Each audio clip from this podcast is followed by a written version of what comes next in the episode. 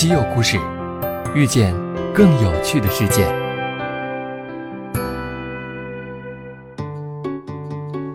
今年是中国改革开放的四十周年，我相信每一位收听节目的听众朋友啊，对于这四十年中国的变化都会有很深的感触。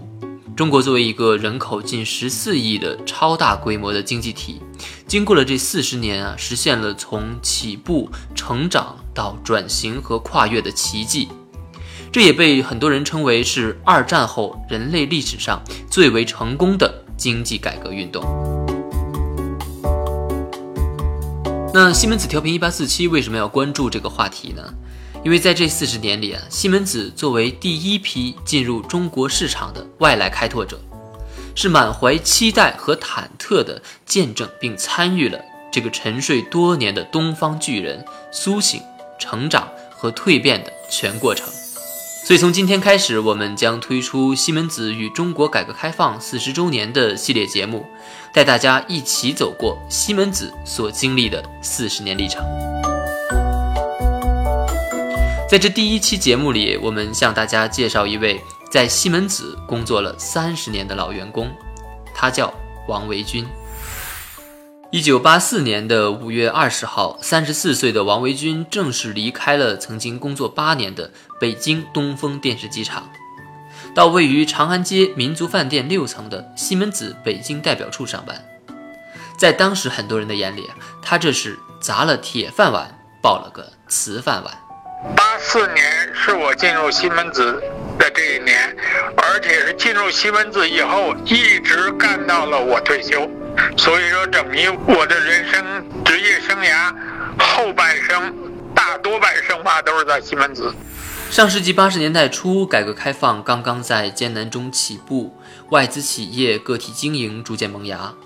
和王维军一样，内心涌动的青年们在忐忑与憧憬中迈出脱离舒适区的第一步。当年的东风电视机厂主要生产昆仑牌电视机。设计科的主要任务呢是生产一代、设计一代、存储一代。当时科里提出应该存储大屏幕彩电，但是王维军却认为应该另辟蹊径，选择小屏幕便携式彩电。这样在许多遥远的山区，只要有信号覆盖，老百姓就能看上电视。但是这一想法始终无法批准立项。郁郁不得志的他，逐渐产生了去外面闯一闯的念头。可能是初生牛犊不怕虎的这么种感觉吧，因为很多人倒是觉得你把这个铁饭碗扔了，你去抱一个瓷饭碗，万一哪天政策变了，你没有这个铁饭碗，你将来退休什么的你怎么办？但是我们想呢，这个事情是不好说的，起码我能看到眼前的这个瓷饭碗比铁饭碗那个挣得多呀。另外一个方面呢，在东风电视机厂设计科工作的时候吧，有些自己的设想，但是在那种环境条件下不可以得以实施，觉得干的没什么意思，后来就离开了。当时外企不能直接面向社会招聘，应聘者只能先通过北京外企人力资源服务有限公司，也就是我们所说的 FESCO 的考试，再被分派到不同的外企去面试。王维军曾经作为工农兵学员进入北京工业大学学习半导体器件，也已经自学广播英语多年，自然是过五关斩六将，顺利的进入了西门子北京代表处。刚开始，他的工作是整理产品样本，用标签将各种资料分门别类。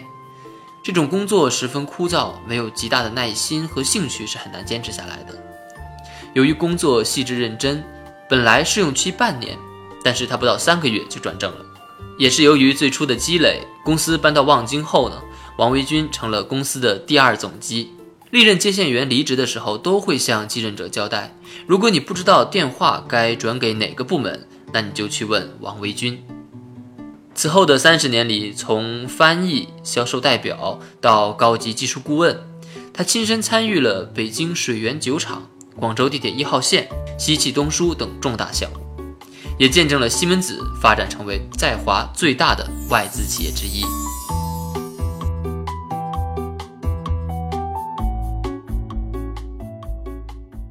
西门子博大精深。同心致远。